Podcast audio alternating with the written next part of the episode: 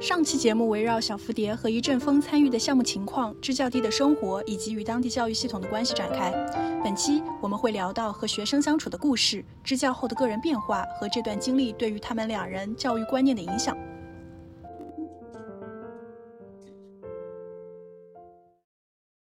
那在你们支教期间，与当地的学生的关系是怎么样的呢？会有那种特别调皮的学生吗？我的话就是跟学生的关系大，就是整体上来说是蛮好的。嗯，刚刚去的时候，就像我刚刚说的，因为有那种要立威的想法嘛，所以就是还是会有冲突。就我第一天去的时候，就是嗯，有个学生在课堂上玩手机，然后我提醒他一遍，然后他还玩，然后给他没收了。结果没收放我那儿之后，我拿书的时候不小心就滑地上了，就给他屏幕给他摔坏了。就是这个事情困扰我特别特别严重。那后面我就跟他班主任说了，然后他说你不用给他背，本来就是呃不应该带到学校来，怎么怎么样。但是我后来跟这个学生关系也很好，然后也有特别调皮的学生，嗯，在我课上吃东西屡教不改，嗯，但是呢，就是脱离了课堂之后，你又会发现她是个特别可爱的女孩子。嗯，所以我觉得就是，啊，而且他又是，就像刚刚一阵风说的，有些人他就是学习成绩不太好，但是我们也不能抹杀他，啊，其他方面的特质。所以只要他不太影响到课堂秩序的话，我一般不会说，嗯，跟他撕破脸呀，或者是怎么样子，就是会，嗯，提醒他，然后或者是让他多参与到课堂互动中来，这样他就没有时间再去调皮或者再去捣乱啊，这样子。我这边的话。嗯，就是分两个阶段吧。首先就是幼儿园的时候教的那一群孩子，就和他们关系就还是挺好的。就是他们会非常热情的每天和你打招呼。然后上课的时候，因为他们可能中班的时候没有经历过这些活动，然后他们就那种热情和 兴奋可能就持续的时间还蛮长的。所以基本上各种活动的时候，嗯。捣蛋的孩子还是没那么多，可能有一两个，但是经过提醒也会比较快的，就是回到正轨上来。但是后，然后今年我发现他们上一年级之后，就很多孩子他跟我迎面走过来，就是他之前会非常热情的和我打招呼嘛，但是今年我不是他们的老师了，然后他们迎面走过来的时候，就是可能是比较的内敛，或者是他之前和老师打招呼没有受到比较。呃，就是比较热情的回应之类的吧，就各方面原因，我我我我是有一些 难过的啊。然后有时候我会就是主动的和他打招呼，然后他这个时候也是会非常害羞的就跑开了，而且就是这样的学生还是占大多数。然后我现在教的这两个班的话，有两类学生，就第一类他是他在上课的时候是完全跟不上的，就是甚至我说中文他可能都。跟不上，然后就更何况是上英语课教一些英语的时候，他就更加的听不懂了。就这一类学生在嗯课堂上就非常的沉默，然后我有时候就会故意的去 cue 他们，但后来我发现他们好像嗯不太习惯这样子，就是突然的从不被关注，然后 变成突然的备受关注，就他们嗯就是表现出一些就是惊慌失措或者是 语无伦次那样子。我就会采用课下和他们交流，然后发现他们其实就是虽然在学习能力上可能比较弱，但其实在其他方面还是挺好的。嗯，然后，嗯，还有一类学生就是他可能本身有一些多动行为，无论老师强调多少遍纪律，他就是前一秒听了，然后后一秒还是会做出一些 就是可能会打扰到课堂纪律的行为。当当他做出了那样的行为的时候，然后让大大家笑一笑，然后也就这个事情也就过去了。然后经过一学期这样子，嗯，就是班上的学生可能也慢慢的对他的一些他的一些扰乱课堂纪律的行为脱敏了。然后他自己可能也会觉得没有那么好玩。然后感觉这学期，呃，上课就感觉嗯还不错。嗯，听到了非常多样类型的学生，嗯。然后我也觉得，如果是以志愿者或者是支教老师的身份去嵌入这个班级的话，可能能够建立一些和传统的，或者说当地原本老师和学生之间，嗯，不太一样的新型的师生关系。我感觉这个对孩子们可能也有不一样的影响。那在支教期间，你们有去家访过吗？然后在这个期间，是不是有一些让你印象比较深刻的学生呢？嗯，刚刚玄铃木说的那个新型的师生关系，其实确实是这样子的，就是，嗯，可能孩子们没有太把我们当做就跟当地老师一样，他们，嗯，还是会会愿意把我们当做倾诉的对象或者朋友这样子。像我们班的小孩，有时候就说，哎，你是我们的姐姐呀之类的，就是会把你当朋友，当当姐姐这样子。然后家访的话。有去过几个比较注意的小孩家里，嗯嗯，就是那种要么是家庭比较贫困的，要么是嗯在课堂表现就是你觉得他可以更好，然后但是他会比较调皮的这种，然后就是家里看一下，嗯，其中有一个男生印象还挺深刻的，就是我觉得他是，就是我在语文课堂上他基本上不听课，但是。嗯，就是这种背诵啊什么的，他会特别的认真，就是去展示自己的背诵能力。他的记性真的非常的好。然后，如果他认真的啊学习的话，我也相信他会做得非常的好。所以我就是经常鼓励他，但是他就是很，他就是很没有自信。然后就是他会觉得说，我做了也做不好，我就是不要去做了。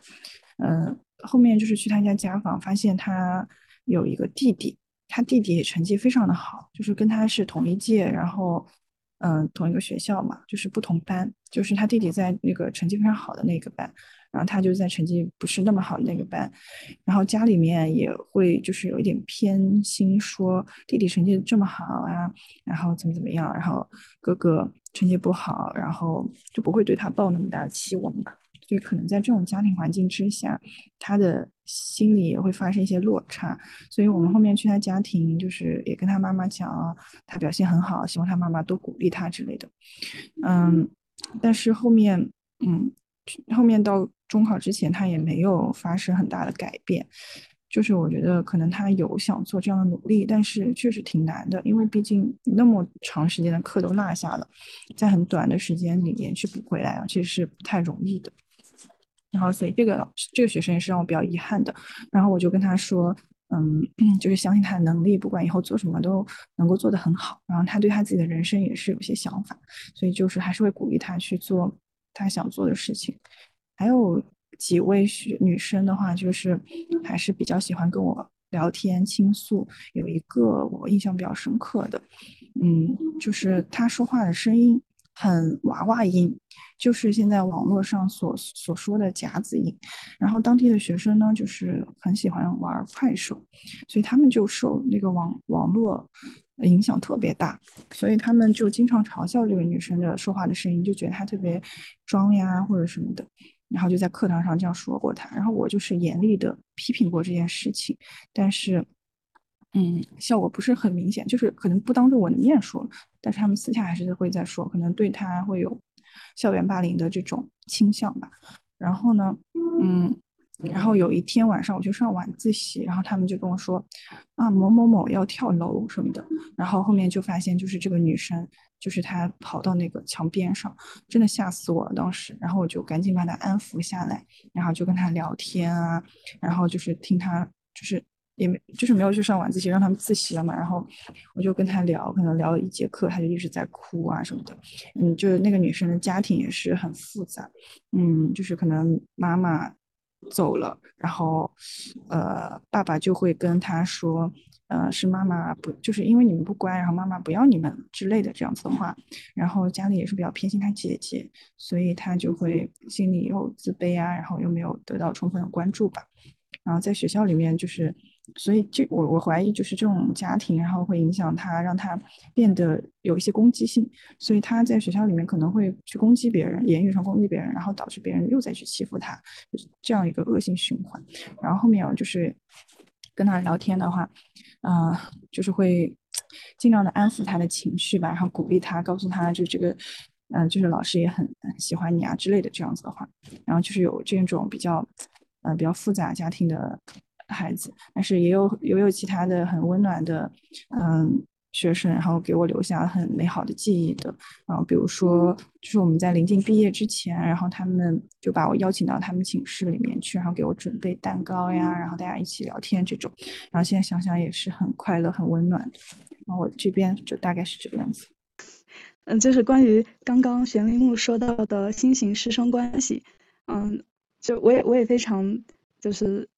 赞同认同小蝴蝶说的。嗯，就新型师生关系，我觉得一定是在这里一定是建立了的。就是学生在除了志愿者承担的教学这个老师的这样一个身份之外，他其实也会把他遇到的一些啊成长中的困扰来找你倾诉。举个例子，比如说有女生她隐私部位不舒服，就是会直接来找老师问，就是什么情况。然后还有一些孩子，我我印象深刻的是，我当时其实是教。大班，但是有一个五年级的男孩，他有一天突然闯进我们教室，然后跟我说想，嗯，请我帮他，就是掂量一个事情。我就说咋了？他说他在快手上交了一个女朋友，然后就给我讲了一大堆。然后后来每隔几天他就会来找我一次，然后，嗯，就是可能也会有这样子的渠道去了解到学生的。嗯，课外的时间，他们就是会接触到什么样的事情，然后也可以用这样的方式去对他们进行一些潜移默化的教育。嗯，然后还有印象比较深刻的是，嗯，当时有两个学生，他们因为好奇就偷了家里的酒，然后带到学校来喝。其实他们也就只是用筷子沾了一点，舔了一口，因为是白酒，他们觉得味道太刺激了，然后就直接把白酒瓶把它。放在了下水道旁边，结果被老师就是被教导主任发现了。然后当时，嗯，因为我们并不教他们，但是平时又经常和他们打篮球啥的，就还挺熟的。然后他们就会，嗯，来跟我们就是聊这个事情。当时我记得，就是和他们在教室聊了很久很久，就关于啊喝酒，还有就包括什么。嗯，黄赌毒之类的这样的事情为什么不能做？就和他们聊了很久，就就是即使我们并没有教过他们，然后他们现在在山下的中心校读六年级，然后嗯，我们也经常会去他们家去找他们玩，然后就还保持着联系。他们需要什么书也会来找我们借，然后我觉得这种关系就还挺好的。就是家访的话。嗯，我们家访其实因为不太听得懂云南方言，他们的家长大部分的云南的方言都非常的地道，导致 就是 猜有点难猜，所以我们没有进行过正式的家访。但是我们会以周末出去玩的这样的形式，就比如说啊，出去走这个山路，可能就会路过好几个学生的。家门口，然后顺路的可能就会和他们家长，呃，聊几句，打个招呼，然后也就是顺路的就看了看他们平时学习的和生活的环境。我印象比较深的一个场景是，上学期我们去一个孩子家里家访，不是家访，就是路过。嗯，在我的印象中，他就是上课没有说过话，然后说话声音特别特别小。平时说话声音特别特别小，嗯，然后考试的话，基本上也是排名倒数的那种孩子，就是他在学习上是嗯不太呃不太好的那种，但是他平时和老师的交流也特别的少，因为他性格上也比较的内敛。然后那一天我们路过他家门口之后，他就和他的哥哥，也是我教的另外一个班的孩子，就突然一路小跑过来和我们打招呼。就是和课堂上简直 就不太像同一个样子，变得特别的活泼。然后也是看他就是一直在那里咯咯的笑。然后最后我们走的时候，就突然身后就响起了他们就是兄妹俩在那儿唱字母歌。然后我当时特别的感动，除了唱字母歌之外，还用了一些之前我们学过的一些日常问候的表达，然后跟我们说。啊，goodbye 之类的，我当时就觉得平时他从来没有说过，就是在校园里从来没有出过声音，基本上。但是当老师离开他家的时候，他好像就是把自己会的东西全部都喊出来了那样子，然后当时就 觉得，嗯，还挺感动的。我觉得这样的一个一个非常鲜活的故事，真的是支教经历里面非常宝贵的一些财富。然后我刚刚突然发现，就是孩子们好像，嗯，都挺喜欢用快手啊、抖音这样的一些 APP 的，嗯。其实这一点，我觉得，如果是和这些孩子有一定的距离，有的时候容易产生一种他者的想象，就是觉得可能在一些偏远地区，或者是教育资源相对匮乏的地地方，嗯，小孩儿可能在使用电子产品上是不太擅长的，或者是有一些数字鸿沟的。但是我我也发现，越来越多的小朋友们，他们其实可能。对这些软件的使用，尤其是一些短视频的软件，可能比我们还要，就是这个网上冲浪比我们还要冲的更更好、更快，了解更多的信息。那么你们怎么看待这种，嗯，这种 APP 对他们的影响呢？觉得可能是消极的更多，还是积极的更多呢？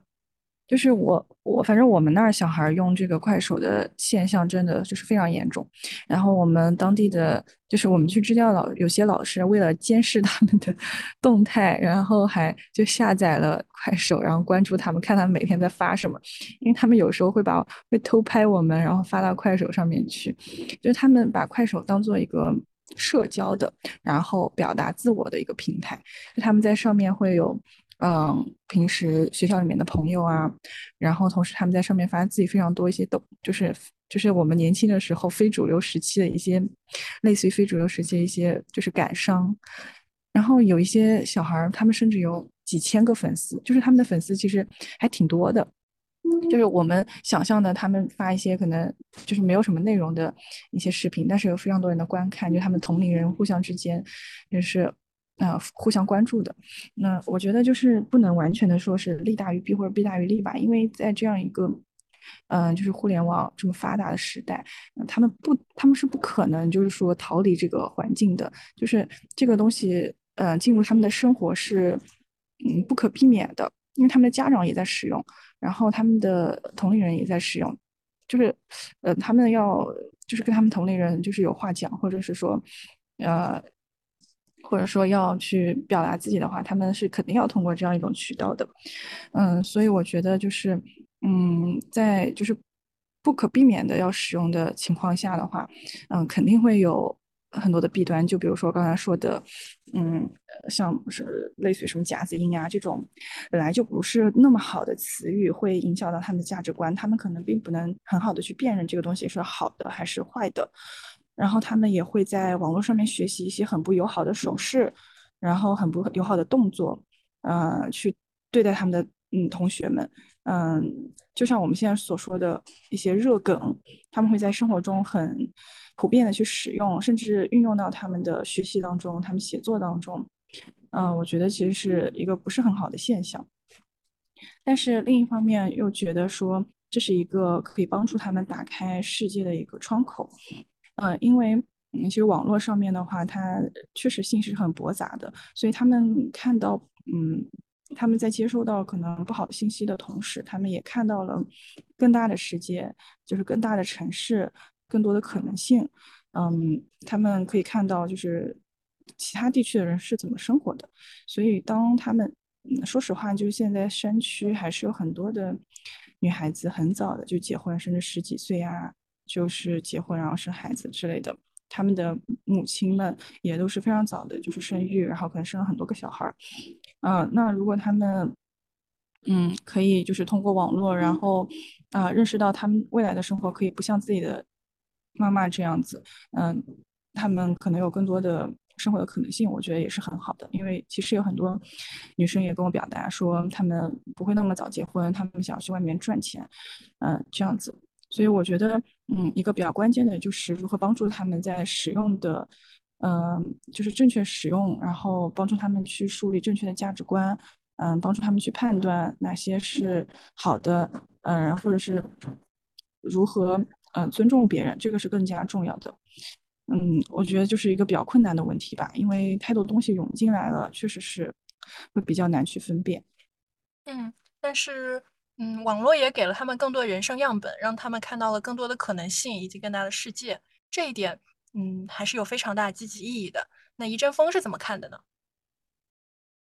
嗯，我觉得关于他们使用就是手机啊、网络这个，可能更大的还是取决于他们家长到底是怎么管，以及他们家长能不能管的这个问题。因为就平常而言的话，他们都是在学校嘛，然后主要就是周末在家。我之前教四年级的时候，跟他们做过一个统计，就是网络使用时间，嗯，全班就是大概有三分之一的学生，他们家长是在家的，然后就是父母是在家的，就是会完全的禁止他们使用手机，就是。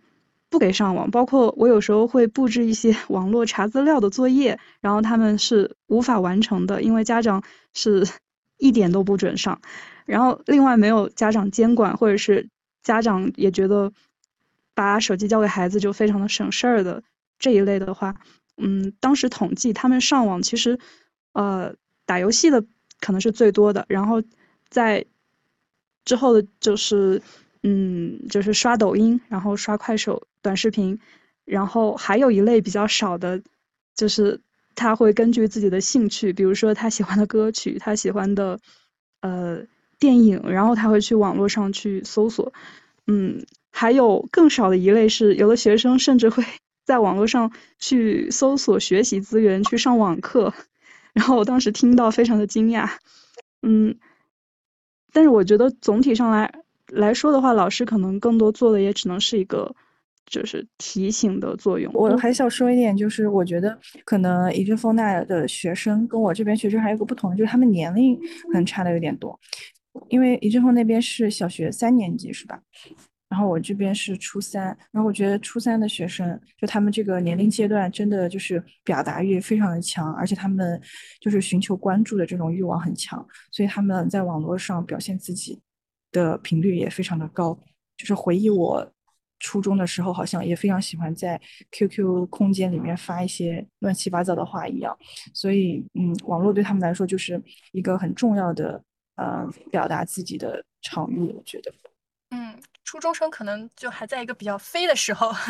然后确实年龄阶段不同，认知能力也不太一样，可能家长和老师要采取的引导策略都不太一样。站在今天的这个时间节点，你们认为这段支教对你们自己有哪些影响？你们发生了哪些变化呢？然后在这个过程中，对生活、对教育的看法是不是有了一些改变呢？其实就是，嗯，就是虽然站在讲台上，就是做老师做了一年，但是我发现我和人交往还是就是非常的社恐，好像。嗯，没有说我一下子就变得就是大杀四方，然后什么都可以做得很好这样子。嗯，但然后现在转变为学生之后，其实我觉得压力好像更大了，因为我希望自己能够做得很好。嗯，可能是，嗯，可能是做老师的时候希望学生做得很好，或者是说我觉得，呃，我都我都以一个老师的身份去教育学生了，那我也希望我在嗯之后的表现一直很好，然后可以有。这样的能力继续作为他们的榜样，这样子。但是我觉得对我来说非常重要的一点就是，我见就是去见过不一样的世界了，然后多了一多了一个让自己牵挂的地方。就现在我觉得提到宁夏，我会觉得很亲近，因为那个是我待过一年的地方。然后比如说像我看电影，看到那种偏远山区的小孩儿，然后我就会突然就是很想念，嗯，我的学生们，或者想念那个地方，然后觉得。嗯，任何相关的事情都能够牵涉到这段回忆，嗯，然后对我自身的提升的话，我觉得确实变得会比之前更加独立了，然后，嗯，去处理可以去处理好很多的问题，而且觉得说，嗯，我都我都已经就是独立的生活过一年了，我相信我有能力可以去做更多的事情，嗯，然后嗯，还有观念上面，我觉得会变得更加包容，然后。更加去理解不同的地区的人们的生活，还有他们的观念会不一样。不同的呃年龄、不同的知识，嗯，就是不同的这个知识阶层，嗯，然后他们对于世界的理解、他们的处事的方式都会是不同的。那如果想要跟更多不同的人去，嗯，友好和平的相处，那么就是需要嗯，采取一些更加灵活的方式。那么在教育方面呢，其实有时候是比较无奈的，因为教育是一件非常复杂的事情，也非常矛盾的事情。嗯，所以我当老师的时候，我会去经常去反思老师和学生的关系，老师是不是只是一个。知识的灌输者，还是引领者，还是朋友？有一些事情你想要去改变，但是你没有办法改变，那怎么办呢？就比如说，我们可能遇到校园暴力，可能会遇到就是心理健康问题，嗯，这些问题都非常复杂。那我觉得，嗯，我能够做到的，可能就是说，呃，有一个学生可以变得更好，可能就已经足够了。就是我影响的。呃，人只要有一个就足够了。然后另外就是不要去做那个自己非常讨厌的老师。可能我们小时候都会遇到一些自己呃打压自己的老师，或者是嗯，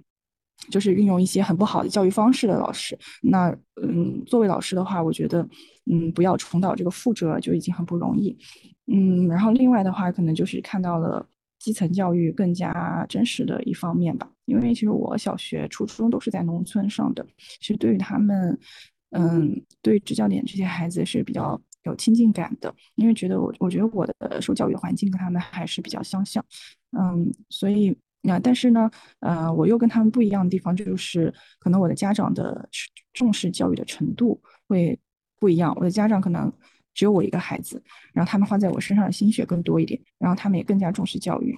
嗯，还有其他方面，就比如说。啊，教育政策的落实情况呀，然后我们的面临的现实和我们理想的距离，嗯，这些问题，嗯，就是我之前都可能没有太思考到，然后这次去了之后，可能会有更多的理解吧。啊，我觉得小蝴蝶刚刚说的那些太好了，就是，嗯，说的。让我非常的有共鸣。然后，呃，我如果再补充一些我自己的收获成长的话，呃，因为我现在还没有完全结束嘛，因为还有一个学期。就前一年半的经历而言，我觉得自己最大的变化也是可能在心态上更加的包容了。可能在刚来的时候，我对于呃很多行为或者是很多就是。当地的管理政策，还有他们的一些教育理念上是充满了，就是想要去反抗的那种、那种、那种欲望的。然后现在也不是说不想反抗，而是逐渐去理解了那些教育管理者他们为什么会制定出这样的、这样的政策，以及他为什么在实际中会这样被执行。然后包括对于当地老师，可能最开始我对于他们更多的就是一种。愤怒和不满的情绪就觉得是不负责任，但是就是站在现在这个时间点，我觉得就是可能是虽不认同，但是我觉得我能理解。就是如果我是我们学校的校长，或者是如果我是他们，我很难保证自己就是不不变成这样子。就是我觉得环境对他们的影响还是很大的。然后现在可能更多的是。一种不是言语上，不是说说而已的那种，我理解，而是可能发自内心的就是，嗯，能理解他们的一些做法和说出来的话了。另外，对自己生活上，我觉得一个蛮大的变化就是，我之前可能会在生活上比较，就是像白痴一 一些，就是很多啊家务事，然后还有做饭。之类的事情，我可能就是做的非常的不顺手，然后也就是，反正就不太擅长。但是经过这一年半的历练历练，然后也逐渐学会了，就是在短时间内做好一顿饭，然后可能整个人会更加的脚踏实地一些。然后之前来之前的那个状态，可能就是抱有对于山区啊或者是偏远地区的一些，嗯，就是。刻板的那种想象，在这儿踏踏实实的待了一年多之后，会觉得，嗯，可能之前看到那些报道，它也是真实的，但它只是其中的一面。然后，啊，可能这一年多也让我能够更立体的去看到，呃，偏远地区的孩子他们到底是怎样的，嗯，而而不是单纯的就是。觉得他们很可怜，然后抱着一种同情或者悲悯的心态去看他们，而是呃，逐渐的去发现，其实他们在这里的生活也有很多城市的孩子所没有的东西，比如说他们拥有很多，啊，就是拥有更多的自然空间，还有，嗯，就是在压力上，就是虽然虽然成绩压力也很大，但是相比于啊城市的孩子，可能就是这样相对来说还是没有那么的大，然后。就是让他们也有更多的时间去，嗯，比如说在在山路上奔跑，然后周末的时候去，嗯，寻找一些自己和大自然之间的一些关系。对于教育的话，嗯，就是不得不说，虽然来之前大家都是多多少少怀揣着一些教育公平的这样的理想，但是来这之后，啊，就慢慢发现。嗯，自己之前可能想的太天真，或者是想的太简单了，嗯，但是我觉得我是经历了一个转变，就是在第一年结束的时候，其实我我整个人是一种非常失望，然后非常嗯，就是反正不太好的那种比较消极的状态，然后对于这里的评价也可能是比较偏负面的一些，但是可能到就是又过了半年，然后包括现在，我可能会就是。嗯，时常想到，就是我们的项目经理给开玩笑给我们提醒了一句话：尊重他人命运，放下助人情节吧。虽然它是一句开玩笑，但是对于很多我们无力改变的现实，然后还有，嗯，就是没有办法解决，就以我们的能力没有办法解决的问题，就是算是一种 心理上的宽慰吧。然后，呃。但是我觉得，另外一方面就是在这样一种环境下，也逐渐让人变得更加坚定了，让人更加坚定的能够做自己相信是正确的事，是更加的坚定了来之前的信念。我个人听了就是感觉非常的感动。教育是浇灌灵魂的事业，需要精耕细作。嗯，最后我想问一下两位，就是未来会不会从事教育相关的事业呢？其实我好像支教回来之后，反而就是去从事这方面的欲望变得比以前小了，因为就是我有一种认清我自己的感觉，就是就像刚才一阵风说的那样子，就我一开始去的时候，其实情绪是就经历一个跌宕起伏，可能一开始就很有热情嘛，想要干一番大事业，然后后面就有一点失望、无奈啊，或者是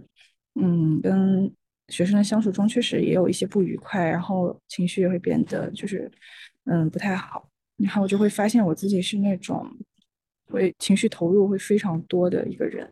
然后可能，嗯，也可能是我第一年教嘛。如果像那种已经教很多年老师，他可能就不会像我这样有这样的情绪问题了。嗯，但同时我又觉得，就是说我还是获得很多成就感，因为就是学生对我的信任，然后还有我。嗯，我就可以掌控我的课堂，这这一系列事情是让我会更有信心的。所以，嗯，而且我又有一些经验的话，所以我觉得还是会在我的考虑范围之内，可能会做一个嗯备选项吧。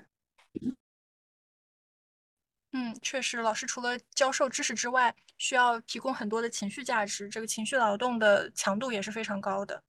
我觉得，至少我不会从主动的去选择从事。传统教育就是，嗯，我我觉得也可能是因为待的这个，就是这个学校，它可能有一些过度刺激到了我，然后导致我对于呃传统教育的很多方面都现在觉得不太适合我自己。然后，嗯，但是我觉得在学生的身上还是能看到教育的希望，就是。呃，比如可能我之前有一些急于求成，就比如说我今天说的话，明天我就希望看到效果，但是就是往往会忘了，就是教育它可能需要一个等待的过程，就可能有的学生，呃，一年级和他说的话，五年级他才会突然的让你发现，哦，原来就是有这样一个转变，然后甚至是更长的时间，嗯，然后还是让我觉得教育仍然是一个比较有。希望的事情吧。如果是我选择的话，可能会从事传统教育之外的一些教育工作。就比如说，呃，创新教育，或者是嗯，自然教育。嗯，可能他们之间有就是有重合的部分，就就是类似于这样子的教育活动。教育是等待的艺术，总有一天，山上原野里的花朵会盛开，课堂上的一词一句会收到回响。感谢小蝴蝶和一阵风，真诚的分享支教的感受与体会。希望声音那端的你也有所收获。我们下期节目见。